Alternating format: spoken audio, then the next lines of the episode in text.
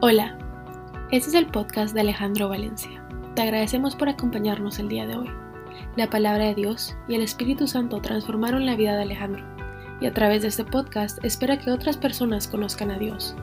Nuevamente, gracias por acompañarnos y esperamos que disfrutes la charla.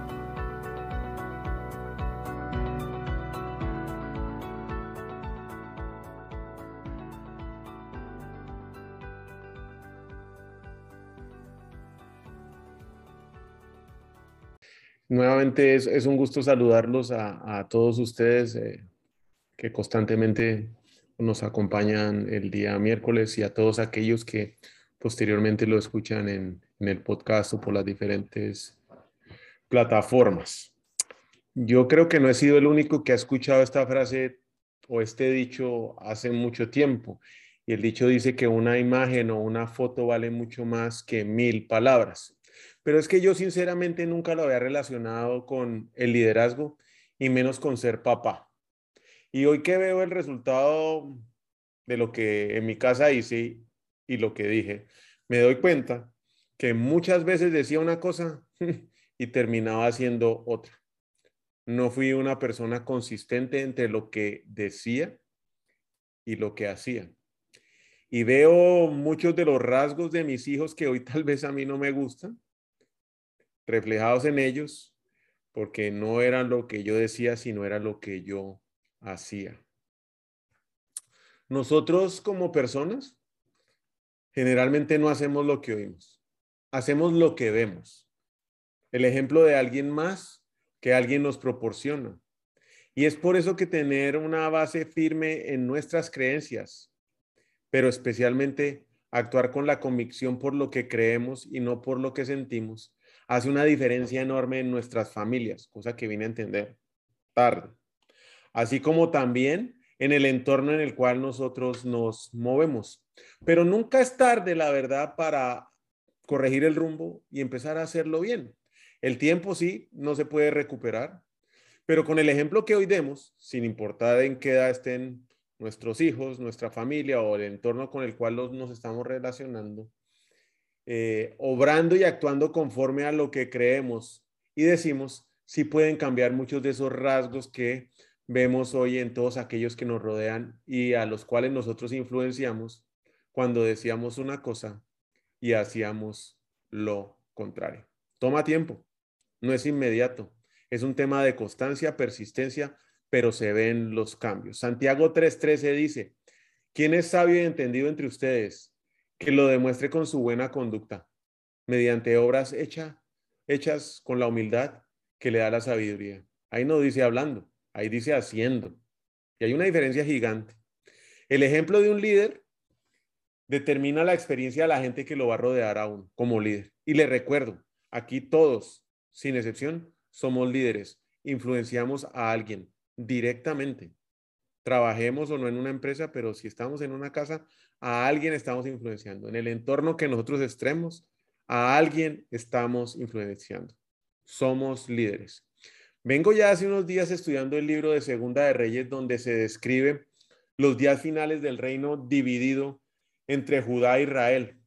Y es justo antes de que estos dos reyes, estos dos reinos cayeran en cautiverio por los sirios ver el tipo de liderazgo que tuvieron esos reyes para que esto pasara, nos da hoy lecciones muy importantes que podemos aplicar en nuestro diario vivir.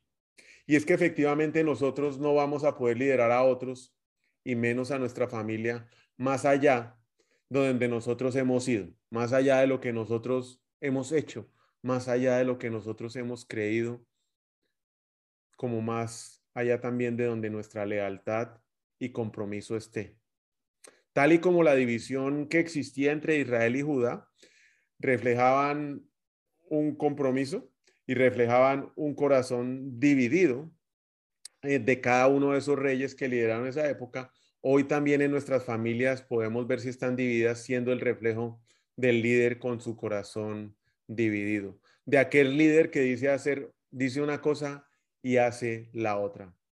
Y es que básicamente en este libro de Segunda de Reyes lo que se ilustra repetidamente es que los líderes nunca encontraron lo que estaban buscando al abandonar a Dios, por seguir sus propios intereses, sus propios deseos, sus propias creencias, sus propios ideales, por decir una cosa y hacer otras.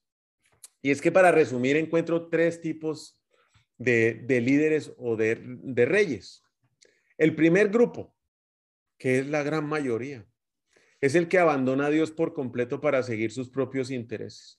Y aquí vamos a ver un ejemplo, pero si usted coge el libro de Segunda de Reyes, lo que hay hay como 26 ejemplos que repiten lo mismo.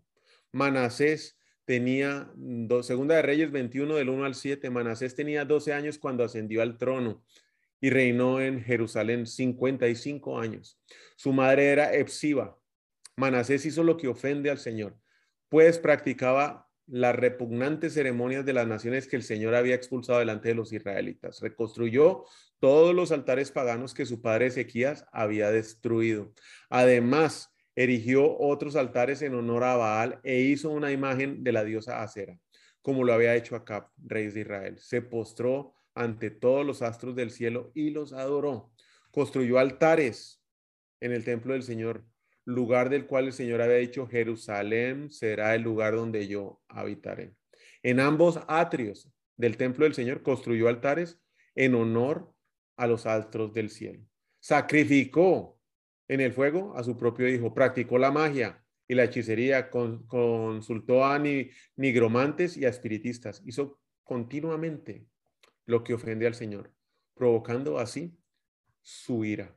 Tomó la imagen de la diosa Cera que él había hecho y la puso en el templo, lugar del cual el Señor había dicho a David y a su hijo Salomón, este, en este templo en Jerusalén, la ciudad que he escogido de entre estas tribus de Israel, he decidido habitar para siempre. Él la tenía clara, siguió sus ídolos, siguió sus intereses, siguió sus creencias. No solo se fue él por el camino que creyó que era el correcto, sino que detrás de él se llevó a todo el pueblo de Judá, con la destrucción que obviamente sus decisiones trajeron. Hoy muchos pueden preguntarse, ¿qué pasó en mi casa? ¿Qué pasó con mi familia? ¿Y por qué mis hijos se hablan así? ¿Por qué no me hablan? Y con ese negocio, ¿por qué me quebré? ¿Por qué estos amigos no me hablan? ¿Por qué ya no están? ¿Por qué se terminó esa relación? ¿Por qué ando tan endeudado? ¿Por qué vivo con este estrés? Y es que debemos entender que Dios creó al hombre para ser líder, no un dominador. Son dos cosas completamente diferentes. Lo creó para ser un líder noble y honorable, que debe proveer y cuidar y conquistar el corazón de su familia, proveyendo amor y ejemplo con sus acciones, cuidando constantemente hacer lo que dice. Pero el resultado es otro. Y es por eso que muchas de las consecuencias que hoy enfrentan muchos líderes y sus familias es que como líderes no cuidaron su casa, permitiendo que la tentación entrara a su casa y corrompiera el plan de Dios. El segundo grupo, en este no nos vamos a extender mucho, pero en el segundo sí. El que agrada a Dios, que cree que hace lo que a Dios le gusta. Póngale ojo a la palabra, cree. Tal vez sus convicciones dicen, estoy agradando a Dios, pero que no abandona sus ídolos, sus creencias y sus deseos. Está in between, en la mitad, como dicen los gringos. Segunda de Reyes 12, 2, 3. Joás hizo durante toda su vida lo que le agrada al Señor, pues siguió las enseñanzas del sacerdote. Sin embargo, no se quitaron los altares paganos, sino que el pueblo continuó ofreciendo sacrificios y quemando incienso. Recuerde lo que dije al principio. La gente, nosotros, hacemos lo que vemos, no, no, no lo que nos dicen. Segunda de Reyes 14, 3 y 4. Amasías hizo lo que agrada al Señor, aunque como no, aunque no como lo había hecho su antepasado David. En todo siguió el ejemplo de su padre Joás. Pero pero no se quitaron los altares paganos, sino que el pueblo siguió ofreciendo sacrificios y quemando incienso para ellos. Por años yo vivía así, por años. Creía que conocía a Dios y especialmente a Jesús porque leía todos los post cristianos que ponían en las redes sociales. Cuanto versículo lo ponían, yo decía, uy, ya, yo conozco a Dios. Es más, lo que publicaban lo copiaba y yo lo publicaba en mis redes sociales. Estaba convencido que sabía quién era Dios y me daba el lujo muchas veces de llegar a juzgar a los demás que no posteaban versículos cristianos o de la palabra de Dios. Qué lejos estaba yo de conocer a Dios y a Jesús y mucho más lejos de ser y hacer lo que Jesús hacía. La semana pasada tuve la oportunidad de irme para Turquía y pude experimentar y visitar por primera vez ese país y tener una experiencia de primera mano con lo que era una mezquita y los musulmanes. Yo no tenía ni idea ni los había conocido antes, no tenía el gusto de conocer a ningún musulmán. Me sorprendió muchísimo que este país trae una historia impresionante, ya que se encuentra en una de las regiones habitadas continuamente más antiguas del mundo. Turquía, para los que no saben, divide Asia y Europa por la mitad. Y bueno, casi todo está en Asia. La parte de Europa es pequeña y pasa el río Bósforo en medio. Viene desde los hititas. Y solo para que tengamos una idea, los hititas aparecen en la Biblia, en la palabra de Dios, Primera de Reyes 10.29. En Egipto compraban carros por 600 monedas de plata y caballos por 150 para luego vendérselos a todos los reyes hititas, los mismos turcos a donde fui.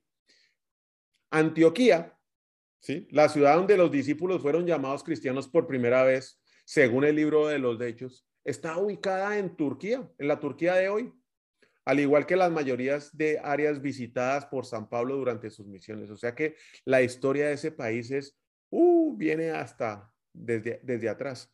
Tiene una cultura súper diversa ese país y es una mezcla de diversas culturas que han formado parte de su historia, desde los grecorromanos, los islámicos, los persas, los árabes y cuanto cristiano hay, ¿sí? Y su cultura occidental, con todas las tradiciones. Todas esas culturas son parte de la cultura turca. Es una ciudad súper moderna, donde la mezcla de todas estas influencias culturales la hacen única y he viajado y nunca he visto algo como esa, esa ciudad de Estambul.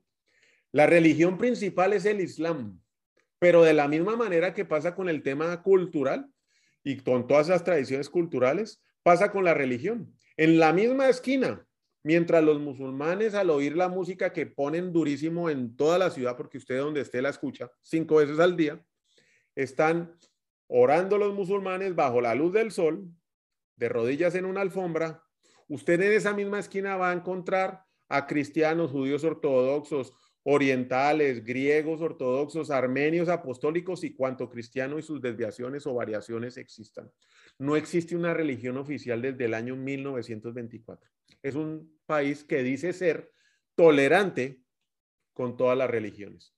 Después de conversar por horas con judíos y musulmanes, especialmente y con uno o dos cristianos, porque tenía que viajar en carro y moverme a diferentes lugares, me llevó a ver con más claridad lo que nos pasa como hombres, sin importar cuál sea la religión, hombres y mujeres. ¿Qué pensamos? Y creemos que sabemos algo solo porque nos rodea. Mire, pues, como en las redes sociales. Con información a medias, por tradiciones o cultura general. Puede ser una historia tan larga como la de los turcos, pero si no la hemos estudiado, creemos que la sabemos porque vivimos en Estambul y por nuestras experiencias, y especialmente por nuestras experiencias malas, y juzgamos a aquellos que no conocemos porque de alguna de esas experiencias un musulmán nos contestó feo, y seguramente así hablan, entonces ya quedaron fuera los musulmanes. Nos formamos una idea de Dios con toda esa información general de nuestras experiencias, teniendo nuestro corazón como los reyes ahí, divididos entre Dios, el Dios que nosotros creemos, ¿sí? Y el mundo. El mundo que nos llama y nos busca sin cesar, sin darnos cuenta que no conocemos a Dios, creyendo que lo conocemos, que no hemos experimentado una relación, directa y su presencia en nuestras vidas. Y la verdad, ¿sabe qué terminamos haciendo? Conformándonos con lo poco que podemos llegar a conocer de los generales que tenemos o los posts en las redes sociales que recibimos. O con lo que el mundo nos puede dar y su influencia en nuestras vidas, que sinceramente es muy poco. No conocer a profundidad un tema nos vuelve generalistas, nos, la nos creemos sabios sin saber, sin conocer. Nos quedamos con una perspectiva temporal y completamente limitada. Pero en fin, muchos así se quedan y se conforman por el resto de su vida. En toda cultura y en toda religión, como lo pude experimentar, existen amuletos. Y al no conocer a Dios directamente y experimentarlo y experimentar su presencia, nos vamos a aferrar de cualquiera de estos amuletos pensando que así tenemos la protección que tanto buscamos y que tanto anhelamos. Algunos de estos amuletos pueden ser velas, inciensas, incienso, piedras preciosas, la herradura del caballo que se la quitaron y le dejaron cojo, el sapo de tres patas, las ramitas de bambú, la pirámide de dos ojos, la pata de conejo, el elefante de la suerte. Bueno, esos son los externos. Y si vamos a hablar de los internos, ¿qué me dice usted? Ser inflexible, no enseñable y orgulloso. También son cosas intangibles a las cuales nosotros nos aferramos creyendo que tenemos la razón. Y así tenemos protección. Dependiendo de nuestra cultura, del país donde vengamos y del nivel de educación que hayamos podido tener, puede ser que no nos aforremos tanto a, la pata de conejo o a la herradura, que tal vez no nos aferremos a esos amuletos externos. De lo que sí estoy seguro es que la gran mayoría, incluido yo, sí luchamos con esos amuletos internos, con esos intangibles, como lo son ser inflexibles, ser orgullosos, poco enseñables, creyendo que somos buenos y que porque somos buenos y por nuestras obras y ese esfuerzo es que Dios nos acepta. Buscamos con desesperación soluciones rápidas que nos den un trato especial porque creemos tener la solución y además la razón para todos los problemas. Nos enojamos al no recibir lo esperado y rechazamos las soluciones de Dios porque no son las que queremos y esperamos, sin darnos cuenta que son las que necesitamos. Creo que más de uno se puede eh, ver en esa fotografía. Los problemas, las dificultades, las enfermedades las usará el enemigo para desviarnos aún más, porque ya venimos desviados con nuestras creencias, ¿sí? Aún más del camino. Podemos tener y vivir ciertos, ciertos principios y podemos tenerlos y vivir bajo esos principios agradando a Dios. Pero finalmente nos vamos a terminar moviendo por las emociones, porque cedemos a las concesiones y aceptamos esos amuletos, esos ídolos internos o externos, como los reyes en Segunda de Reyes, queriendo agradar a un Dios que no conocemos, dejando intactos esos ídolos del pasado dentro de nosotros. Segunda de Reyes 10:31. Sin embargo, Jehú no cumplió con todo el corazón la ley del Señor Dios de Israel, pues no se apartó de los pecados que Jeroboam hizo pecar a los israelitas. Estos ídolos o amuletos terminan corrompiendo nuestro corazón. Y es así como la ignorancia, la desobediencia, nuestras propias creencias sin fundamento nos matan a nosotros y a nuestras familias. Sucede en todas las religiones en Estambul, en Estados Unidos, en Guatemala, en Colombia. Pude experimentar hablar con muchas personas del mismo tema, pero en cada uno de nosotros está la misma naturaleza, la naturaleza pecaminosa.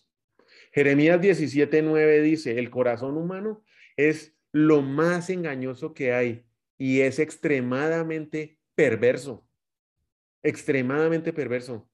¿Quién realmente sabe qué tan malo es? Y nosotros, hoy con lo que dicen, haga lo que su corazón le dice.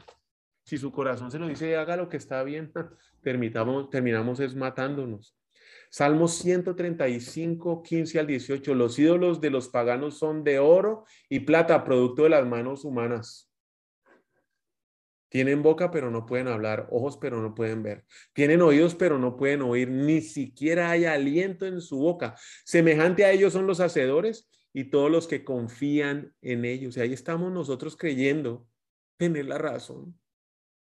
Ahí estamos nosotros creyendo en un Dios que ni conocemos porque no abrimos la Biblia. son otros los que nos alimentan, pero nosotros no hacemos el esfuerzo de meter la cucharada en la sopa, pasar tiempo en la palabra de Dios. Y dígame, ¿quién nos guía cuando nuestra confianza no está puesta en Dios?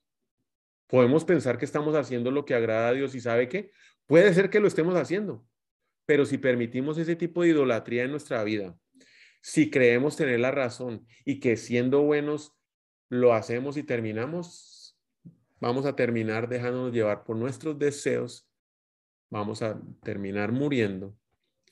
Y morir es vivir fuera de la presencia de Dios y también nuestras familias, nuestras generaciones, nuestros hijos. Recuerde muy bien, la gente hace lo que ve, no lo que oye. Como líderes de nuestra casa, como líderes de nuestro entorno, como líderes de quienes nos rodean y a quienes influenciamos, adorar a Dios con todo nuestro corazón, sin amuletos, sin idolatrías, debe ser nuestro único propósito. Conocer a Jesús por medio de su palabra para llegar a hacer y llegar a hacer y a hacer lo que Jesús hizo debe ser nuestro propósito. Quien nos siguen lo verán y nos seguirán. Y las instrucciones de verdad son clarísimas para pasar al tercer grupo de reyes. Segunda de Reyes 17:35 al 39 dice, cuando el Señor hizo un pacto con los israelitas, les ordenó, no adoren a otros dioses, ni se inclinen delante de ellos, no les sirvan ni les ofrezcan sacrificio. Adoren solo al Señor que los sacó de Egipto con gran despliegue de fuerza y poder. Es Él a quien deben adorar y ofrecerles sacrificios. Tengan cuidado de cumplir siempre los decretos y las ordenanzas, leyes y mandamientos que Él les dio por escrito. No adoren a otros dioses, no olviden el pacto que Él ha hecho con ustedes, por lo tanto, no adoren a otros dioses, sino solo al Señor su Dios, y Él es el que lo liberará librará del poder de sus enemigos. Entonces, ¿qué es lo que yo debo hacer? Pues conocerlo bien, dedicar mi tiempo a conocerlo bien por medio de la palabra de Dios y así poder llegar a obedecerlo. Porque vamos a ser probados todos los días a ver en dónde está puesta nuestra fe, a ver en dónde está puesta nuestra confianza, si es en Dios o en este mundo, si es en Dios o en las bendiciones que Dios ha puesto en mi vida, o si es en Dios, o en lo que yo creo, o en lo que yo estoy convencido que es lo correcto. Y aquí entramos a ver el último grupito de reyes, el que agrada a Dios y pone su confianza en Él. Y me sorprende que en ese libro de Segunda de Reyes, 16 reyes de Judá y 11 reyes de Israel, para un total de 27 reyes, solo Dios, solo dos lo hicieron. Solo dos hicieron lo que agrada al Señor y pusieron su confianza en Él. Y ese le da una estadística de lo que hacemos nosotros y los que nos rodean. Segunda de Reyes 18, 1 al 5. El tercer año de Oseas, hijo de la, rey de Israel, Ezequías, hijo de Acaz, rey de Judá, ascendió al trono. Tenía 25 años cuando ascendió al trono y reinó en Jerusalén por 29 años. Su madre era Abi, hija de Zacarías. Ezequiel hizo lo que agrada al Señor, pues en todo siguió el ejemplo de su antepasado David. Quitó, oiga, esto es lo importante, quitó los altares paganos, destrozó las piedras sagradas, quebró las imágenes de la diosa Cera.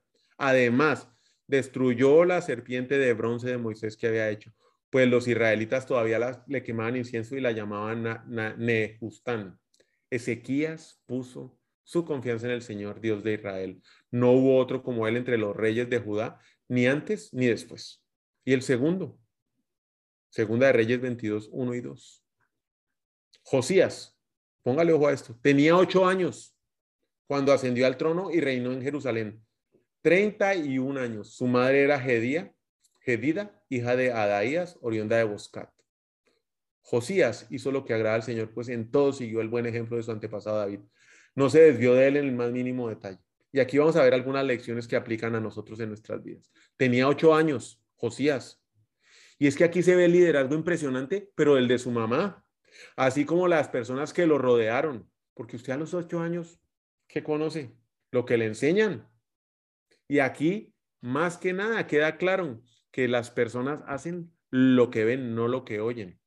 Las personas que lo rodearon, hombres y mujeres que dirigieron a Josías en los caminos de Dios, misma responsabilidad que usted y yo tenemos hoy como papás, como papás y como mamás de nuestros hogares, como líderes de nuestros amigos, como líderes de nuestros trabajos y todo lo que nos rodea.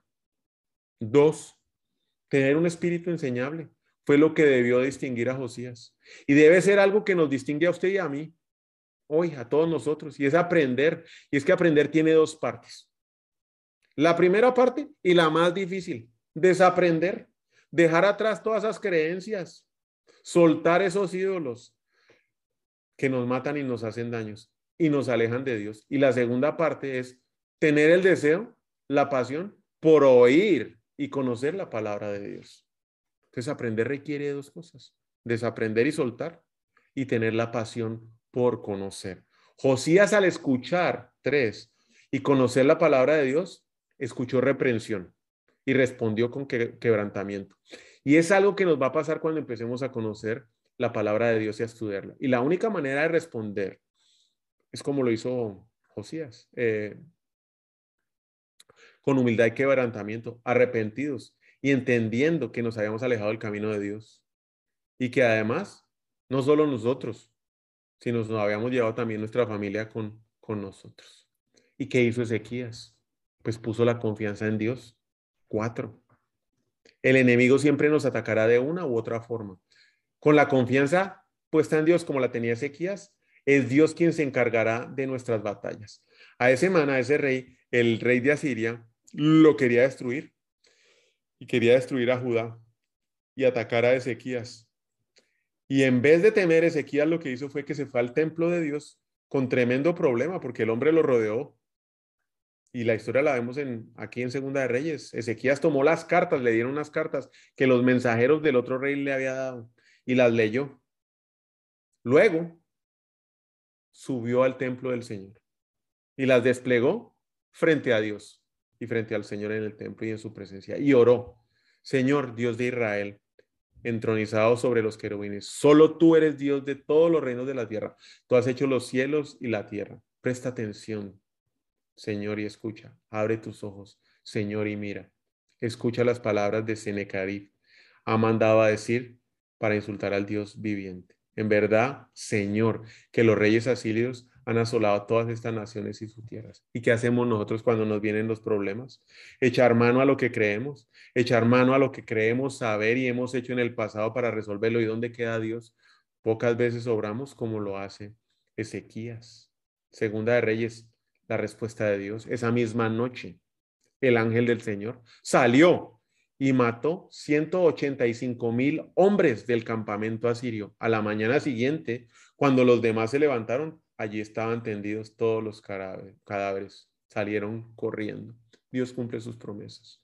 Cuando nuestra confianza está puesta en Él y no en lo que nosotros creemos o nos aferramos a, sean ídolos o amuletos externos o internos. Nuestra madurez espiritual nos lleva a poner toda nuestra confianza en Dios. Para tener esa madurez, debemos conocerlo y caminar en obediencia en su palabra conocerlo, ser y hacer lo que Jesús haría en nuestra situación. Un líder que sigue con obediencia a Dios es lo bastante maduro para no actuar de un modo infantil, que otro le dé de comer. Sin embargo, se mantiene lo suficientemente confiado en Dios para seguir siendo como un niño, porque no es el que resuelve los problemas, es su papá. Todo lo contrario, Salmo 131, 2. He calmado, y esto lo escribió David, y aquietado mis ansias. Soy como un niño recién amamantado en el regazo de su madre. Mi alma es como la de un niño recién amamantado. Debe confiar en Dios para obtener ayuda y fuerza. Y eso es lo que muestra madurez espiritual. No que usted resuelva los problemas, porque la mayoría de los problemas que va a enfrentar difícilmente los va a poder resolver. Tanto Josías como Ezequiel hicieron una reforma exterior tremenda que llevó al pueblo de Israel a seguir a Dios, pero inició en los dos en el mismo lugar y fue en una renovación interior. Y esa es la que le invito a hacer hoy a usted. Y es que cualquier líder como ellos dos, usted o yo, si queremos realizar cambios en nuestra familia y entornos, debemos experimentar un cambio personal primero en nuestro interior, antes de poderlo implementar en público. Pero allá vamos nosotros a ver cómo cambiamos a las personas con esta y esta otra cosa manipulando. Es algo que funciona como una bomba atómica y con los mismos efectos. Es primero una implosión dentro de nosotros antes de la explosión.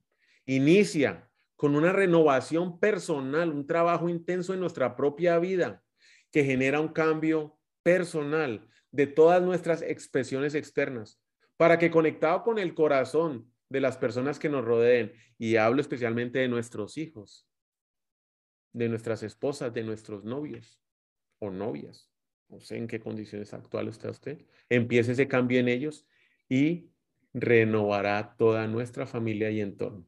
Y es que la verdadera reforma de nuestras vidas no se trata solamente de una modificación de nuestras conductas, como hoy está de moda. No, usted puede dejar de fumar, solo hágale. Modifique la conducta. No, es una transformación que solo puede hacer Dios cuando le permitimos y abrimos el corazón nuestro para que Él entre ahí y Él trabaje. El liderazgo comienza cuando empezamos a liderarnos a nosotros mismos. Y ahí es cuando empieza el cambio para cambiar los resultados que hoy estamos viendo en nuestras familias y el entorno y que efectivamente a usted o a mí no nos gustan. Debemos empezar cambiando nuestro interior. Cambio que después se hará visible por fuera. Usted ni cuenta se va a dar. Los que lo rodean, sí. Y a continuación de que ellos se den cuenta, va a empezar a arder en el corazón de nuestros hijos, de nuestras esposas o de quienes estén alrededor de nuestro entorno, lo que ven en el líder, en usted y en mí. Y ese padre y madre transformada es lo que los va a mover a ellos al cambio, no la palabrería, no los discursos o la cantaleta. Es lo que vean en nosotros. El ejemplo no es lo principal en el liderazgo, fíjese. Es lo único. Es lo único. Es el ejemplo. Palabrería. No.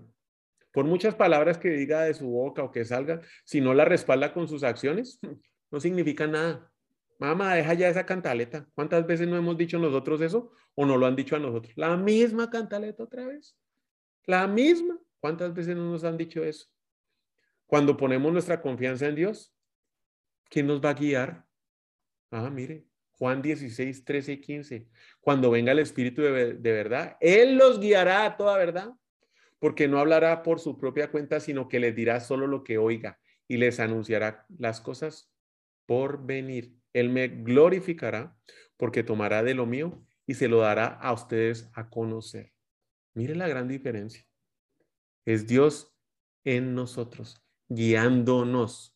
Todo cuanto el Padre mío, todo cuanto tiene el Padre es mío. Por eso les dije que el Espíritu tomará lo mío y se los dará a conocer a ustedes. Aquí les dejo cinco principios para recordar. Y si quiere, tome papel y lápiz. Primero, la mayoría de las personas aprende visualmente, no verbalmente. Lo que vemos que los otros hacen es lo que hacemos. Lo que nuestros hijos y nuestro entorno ve que nosotros hacemos es lo que ellos van a terminar haciendo. Dos, la buena comunicación hace la visión clara. Lo único que hace que esa visión cobre viva es modelándola en nuestras vidas, con nuestras acciones. Podemos ser unos excelentes comunicadores que nos quedamos sentados y no obramos. Hasta ahí llega la comunicación. Lo tenemos que modelar.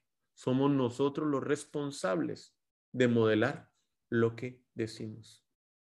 Tres, y esta es importantísima, es que es facilísimo enseñar lo correcto. Pero ¿qué me dice de hacerlo? Ahí ya no es fácil. Eso es otra historia. Y cuando usted se ponga a enseñar, antes si quiere abrir la gran bocota, pregúntese, ¿lo estoy haciendo yo? Eso que voy a enseñar, eso que voy a trasladar, eso que voy a explicar, ¿lo estoy haciendo yo? Esa sería la primera pregunta antes de irse de sapo a hablar. ¿Lo estoy haciendo yo? Cuatro. Debo trabajar primero en mí que en los demás. Primero me lidero yo si quiero influenciar la vida de los que me rodean. Y quinto, el mejor regalo que usted y yo le podemos dar a nuestros hijos, a nuestras familias, a nuestro entorno, es un buen ejemplo. Y para terminar, medio litro de ejemplo vale más que 15 litros de consejos. Esto aplica aquí y en Turquía. Vamos ahora. Yo no sé, yo le pregunto, si usted ya le preguntó al Espíritu Santo, ¿cuál es el ejemplo que usted está dando hoy en su vida? ¿Es coherente y hace lo que dice? Pregúntele. Salmo 139, al final dice, Dios mío, entra a mi corazón, escudriñalo y muéstrame qué debo cambiar. Y lo invito a que le pregunte al Espíritu Santo, ¿en dónde usted debe trabajar en esos ídolos internos? Vamos a orar. Señor Jesús, te doy infinitas gracias por esta palabra de hoy que en mi caso personal me ha tocado profundamente en mi corazón y me ha permitido reflexionar sobre muchas cosas que digo y no hago. Gracias Señor porque me muestras una pauta en donde mi confianza debe estar puesta única y exclusivamente en ti. Porque el ejemplo que veo a través de estos reyes me llevan a no hacerlo. Aprendo de lo malo como aprendo de lo, de lo bueno. Y del único que deseo aprender es directamente de ti, Jesús, por medio de tu palabra. Que tú me modeles mi vida que tú seas el que me guíe, que tú seas el que me enseñe y que me permitas llegar a ser como tú para hacer lo que tú haces. Que mi vida transformada cuando la lidero transforme a mis hijos, transforme mi familia, transforme a mi entorno para que ellos te conozcan y para que ellos puedan llegar a ser como tú y hacer lo que tú haces. Y que esto se traslade en una bendición de generación en generación en el nombre de Cristo Jesús. Amén. Les deseo una excelente noche. Eh, les agradezco infinitamente el tiempo. Que Dios los bendiga y hablamos la próxima semana. Mil, mil gracias. Un fuerte abrazo. Hasta luego.